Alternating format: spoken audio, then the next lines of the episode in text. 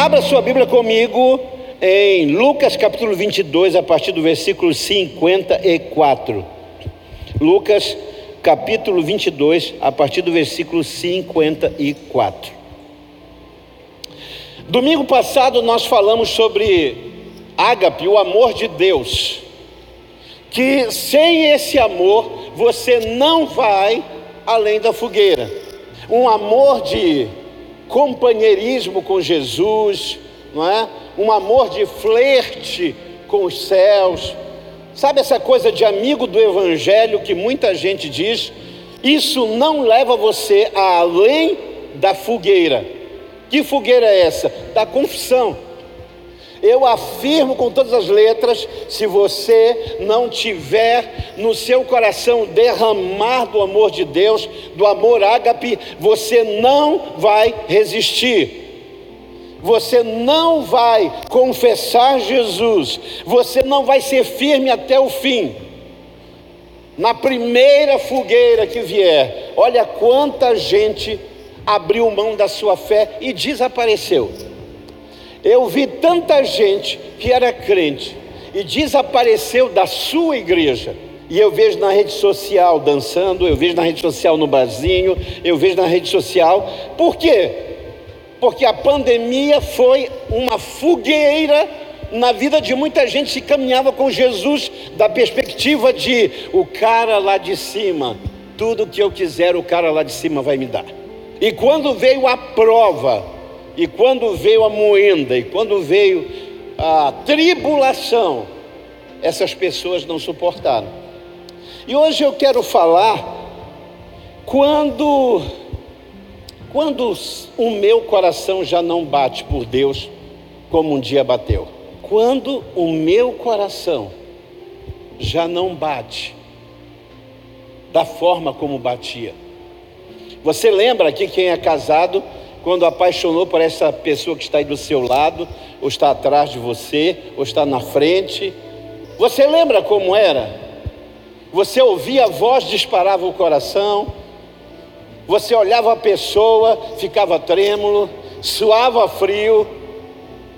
E à medida que os anos vão passando, as pessoas, e muitas pessoas, vão perdendo isso.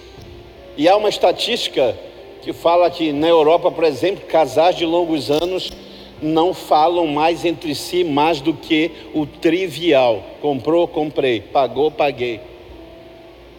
Então, quando o meu coração já não bate por Deus como um dia bateu. Porque todos, todos que encontraram com Jesus, um dia tiveram um coração disparado, tiveram as suas emoções, não é? alavancadas, tiveram um brilho no olhar, encontramos com Jesus e saltamos. Eu encontrei com Jesus, chorei uma noite inteira de joelho, dizendo: Deus, era isso que eu precisava. E eu, que sonhava crescer e ser maior para sair da casa dos meus pais, para ser independente e para não viver a fé dos meus pais. E longe dos meus pais, aos 16 anos, quando Jesus entrou na minha vida, eu chorei tanto, mas eu chorei tanto. E os meus 16 anos de vida cinzentas se tornaram coloridos para a glória do Senhor Jesus. Amém? Mas pode ser que o seu coração já não arda, não bata como um dia bateu por ele. E é isso que Deus quer reacender em nós, por Cristo Jesus. Diz assim a palavra: então Lucas 22, 54. Prenderam Jesus e levaram para a casa do sumo sacerdote. Pedro o seguia à distância. Mas quando acenderam fogo no meio do pátio e se sentaram ao redor dele, Pedro sentou-se com eles. Uma criada o viu sentado ali à luz do fogo, olhou fixamente para ele e disse: Este homem estava com Jesus. Mas ele negou: Mulher, não! Pouco depois, um homem ouviu e disse: Você é um deles. Ele disse: Homem, não sou. Cerca de uma hora mais tarde, outro disse: Certamente este homem estava com ele, pois é Galileu. E Pedro respondeu: Homem, Não sei do que você está falando. Quando ele terminou de dizer isso, o galo cantou. O Senhor que passava voltou-se e olhou nos olhos de Pedro. Então Pedro se lembrou da palavra que o Senhor lhe tinha dito: Antes que o galo cante hoje, você me negará três vezes. E saindo dali, chorou amargamente. Ó doce Espírito, fale conosco. Fala conosco. Reacende a chama, ó Pai. Faça bater de novo. Talvez o Senhor não esteja falando com alguém aqui, mas com alguém em casa alguém que já foi, alguém que já fez, alguém que já caminhou, alguém que já trabalhou por ti para o teu reino, alguém que já teve um ministério e cansou, alguém que já teve essa fé brilhando nos olhos e hoje Deus esfriou completamente. Eu oro, Deus, para que ainda em 2020, pelo poder da palavra, tu reacendas a chama do teu evangelho no coração dos teus filhos. E eles possam retomar, como Pedro, a comunhão contigo por Cristo Jesus. Diga amém. No versículo 8 de Lucas 22 diz assim: Jesus envia Pedro e João para preparar a ceia. Nossa, estava tudo bem demais, gente. O amor estava o coração disparado. Jesus diz assim: Pedro, João, queridões, preparem a ceia. Imagina Pedro correndo lá para o lugar da ceia, para o cenáculo, e, e, agora está preparando tudo, o coração está disparado. No versículo 33, Pedro diz para Jesus: Estou pronto a ir contigo para a prisão e até a morte. No versículo 39, Jesus vai orar no Getsemane, e quem está com ele? Pedro, Tiago e João. No versículo 50, Pedro fere o servo do sumo sacerdote, decepando-lhe a orelha. E eu garanto a você que um zelote não mirou na orelha. Eu acho que ele errou, ele queria decepar a cabeça, mas acertou a orelha do servo do sumo sacerdote. Mas no versículo 54, no versículo que lemos, diz o que? Que Pedro começa a a segui-lo à distância. Prendendo Jesus, o levaram para a casa do sumo sacerdote e Pedro começa a seguir à distância. Então preste atenção. Há uma canção que o título é Me leva para casa. E há uma estrofe que fala muito ao meu coração, porque diz assim: Como pôde me amar Deus, sabendo que sou falho e que meu coração já não bate mais como já bateu. Como é que o Senhor pode continuar me amando?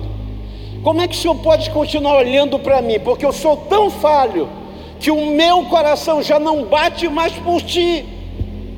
Meu coração não acelera mais quando eu ouço a tua voz. O meu coração não dispara quando eu ouço a tua palavra. Quando eu chego no momento do louvor, já não já não bate mais em mim, já não toca nada. Se o coração já não bate mais como bateu um dia pela pessoa de Cristo, nós precisamos meditar em, e rever algumas coisas na nossa trajetória. Em primeiro lugar, o meu coração deixa de bater como bateu um dia, quando eu permito que algo me distancie de caminhar com o corpo de Cristo, de caminhar com Cristo, de andar com Ele. Queridos, deixa eu dizer uma coisa, a gente precisa entender, sabe quando a gente fala, eu cresci numa igreja pentecostal, me converti aos 16 anos numa igreja batista. Mas a gente cresceu desejando o que? De eternidade. Rua de ouro, muros de cristais, mar, né? um rio de águas cristalinas. A gente cresceu aprendendo que eternidade é um lugar, não é verdade? A gente cresceu aprendendo que eternidade é um momento. Ah, é um momento que não acaba. Oh, que coisa maravilhosa. Que eu morro, mas tem uma eternidade, um momento que eu não acabo. Mas a Bíblia diz que eternidade é pessoa e relacionamento.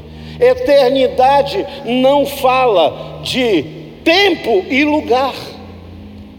Eternidade fala de pessoa e relacionamento. João 17,3 diz: E a vida eterna é esta, que te conheçam a ti, Jesus. Posso ouvir um amém? Ei, vida eterna é o que? que te conheçam a ti, não é que conheçam o céu, não é que conheçam ruas de ouro, ah, muros de cristais, águas, não. Eternidade é relacionamento com uma pessoa. Sabe por quê, irmãos? Porque o fim último da salvação não é morar no céu, o fim último da salvação é parecer com o nosso amado Jesus. Eu vou repetir. O fim último da salvação é que você pareça com Jesus, o unigênito Filho de Deus. Por isso tem muita gente que quer morar na eternidade vivendo uma vida endemoniada. Tem gente que fala da eternidade e não parece absolutamente nada com Jesus, porque ele se relaciona com a eternidade da perspectiva de um tempo e de um lugar, mas eternidade é uma pessoa e um relacionamento. Vida eterna é um relacionamento que te conheçam a ti na língua grega, conhecer é conhecer por experiência, é empírico, não é conhecer intelectualmente. No Brasil, conhecer para nós, você diz, conhece Nova York. Oh, claro, aí a pessoa fala de tudo de Nova York, nunca pisou lá. Tem gente em Macapá que discute do exterior com uma autoridade e nunca pisou, nunca saiu daqui. Por isso, queridos, eternidade não tem a ver com lugar e tempo, mas com uma pessoa e um relacionamento. A eternidade é o lugar que vai revelar todos aqueles que decidiram parecer com Jesus Cristo. Amém? Isso é eternidade. Então, quando eu permito que algo me distancie de Jesus, que eu me distancie do corpo, da revelação de Deus, da eternidade, eu estou permitindo que o meu coração já não bata mais como bateu. Eu estava ouvindo o pastor Lucim Barreto falando sobre o retorno das igrejas. Ele falou assim: gente, quem pensava que no dia seguinte da pandemia melhorou, as igrejas iam abarrotar de alto a baixo se enganou. Essa volta é gradativa. E aí ele falou algo da juventude. Você, jovem que está ouvindo, ouça isso. Você que está nos assistindo, ele disse assim: a nossa juventude evangélica relacionou a eternidade à sua atividade no templo.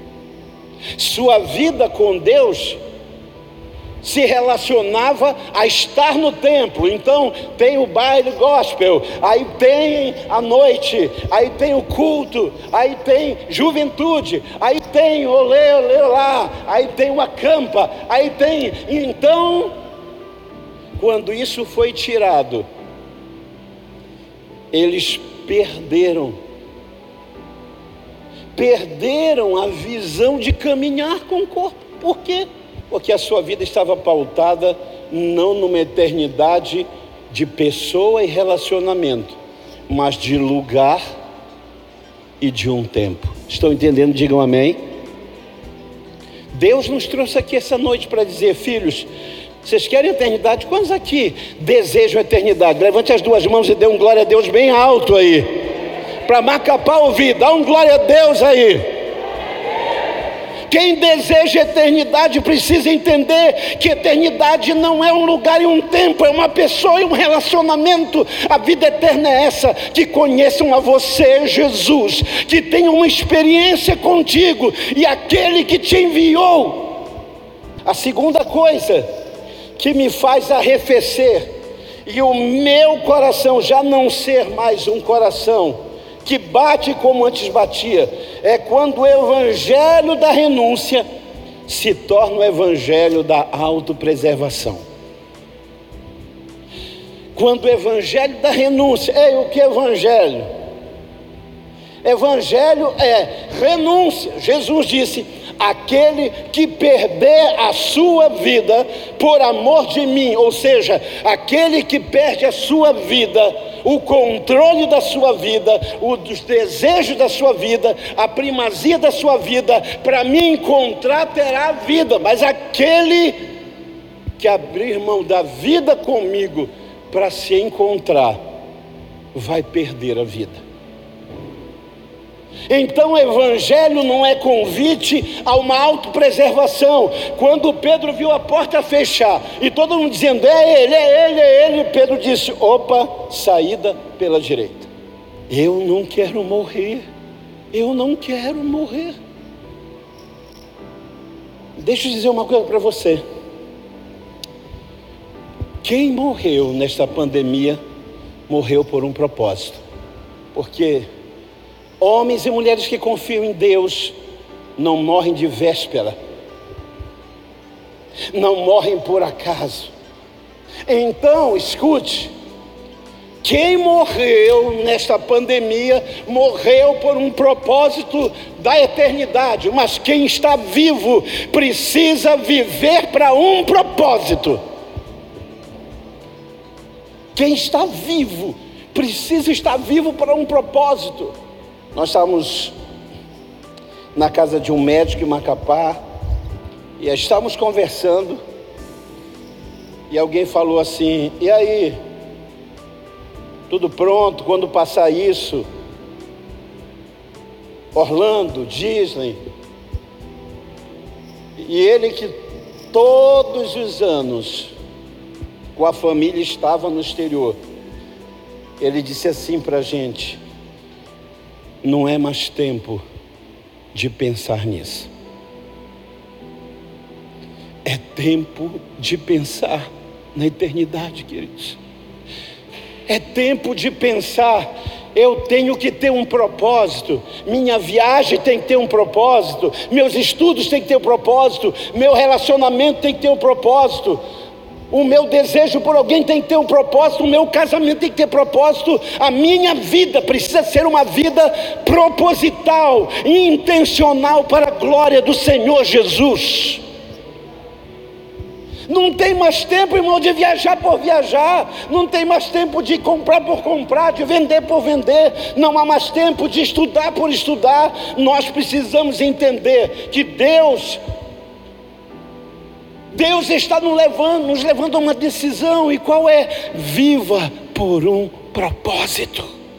E nesse propósito, quem tem o coração disparado por Jesus, sabe que evangelho não é para se esconder, que evangelho não é para se autopreservar, Evangelho não é para parar de sofrer, Evangelho não é para arrebentar, Evangelho é para ser arrebentado se for preciso, se for propósito de Deus, Evangelho é para perder se for propósito de Deus, mas cumprir o propósito do nosso chamado.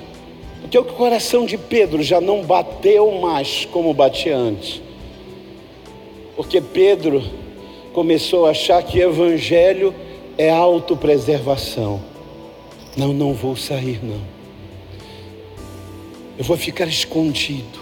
A minha vida corre perigo. Deixa eu dizer para você.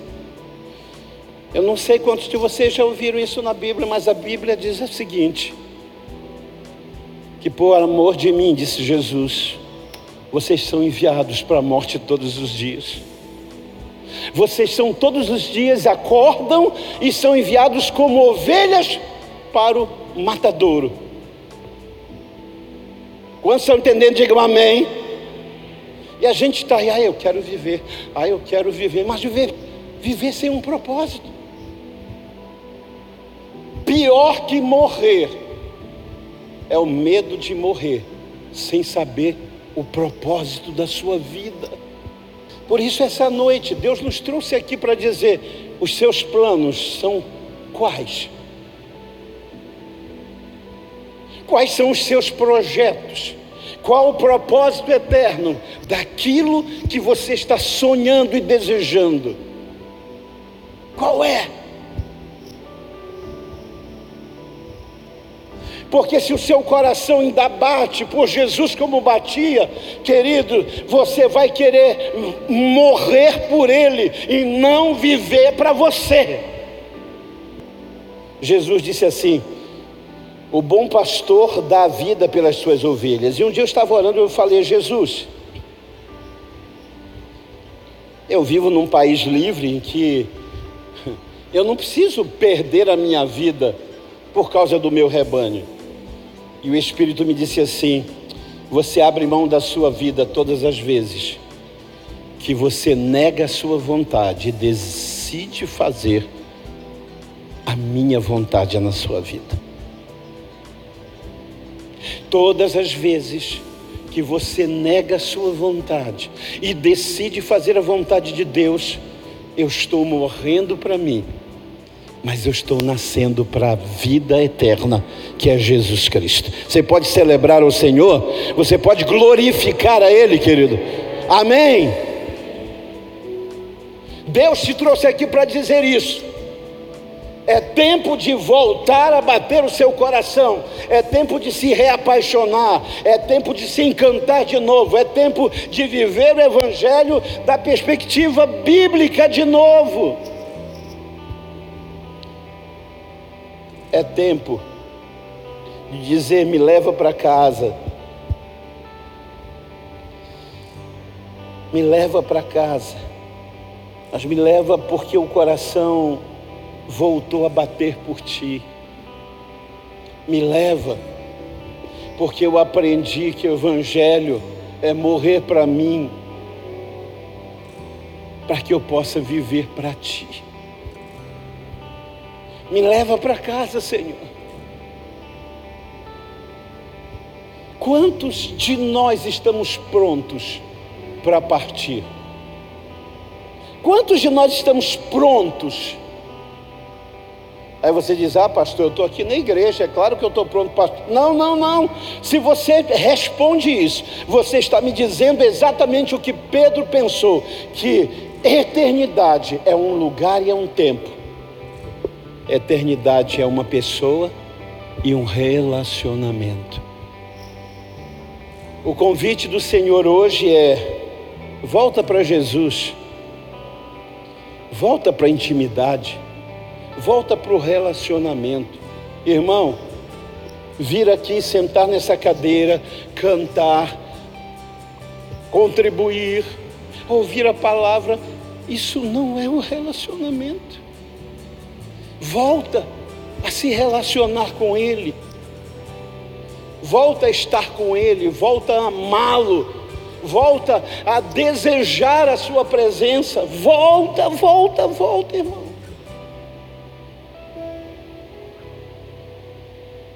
Eu decidi ser o intercessor. Intercessor é alguém que ora por tudo, por todos e por último, ora por si pela sua casa. Eu decidi que eu não viveria um dia sem ter uma vida devocional, sem joelhos dobrados. Irmãos, eu creio como os meus avós, como os meus pais.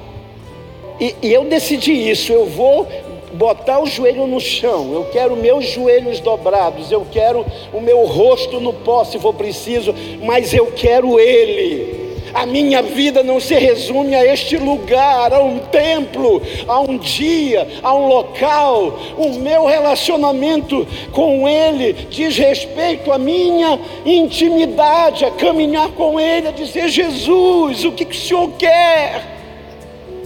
O que, que o Senhor deseja para mim? Irmãos, quando chega a hora de orar, me dá uma angústia, mas me dá uma dor, dá uma agonia, como diz, diz o amapaense, uma cuira, um desespero. E eu digo à minha família, amados, eu, eu preciso falar com ele. Sabe por quê? Porque eu amo vocês, mas eu, não posso. Eu tenho que estar ali, eu tenho que correr para ele. Eu tenho que estar com Ele, falar com Ele, ouvir. Tem dias que eu dobro o joelho e eu digo, Deus, hoje eu não quero falar nada, eu só quero te ouvir. Tem dias que eu dobro o joelho e digo, Deus, eu não sei o que dizer, leva-me a orar. E daqui a pouco eu estou orando por coisas que eu nem coloquei na minha agenda. que o meu maior desejo, queridos, é que essas coisas não roubem do meu coração o bater forte. Não roubem do meu coração. Sabe? A arritmia, a taquicardia de olhar Jesus. A Bíblia diz que quando Pedro nega Jesus, ele dobra a esquina, Jesus vem vindo com a cruz passando, e ele olha nos olhos de Pedro. E aí Pedro lembra, queridos, que eternidade não é um lugar, não é um tempo, eternidade é uma pessoa, e ela está ali na frente dele, e eu neguei a ele. Então, essa noite, o convite de Deus é: volta, volta, torna, reapaixone-se, deixa o seu coração disparar de novo.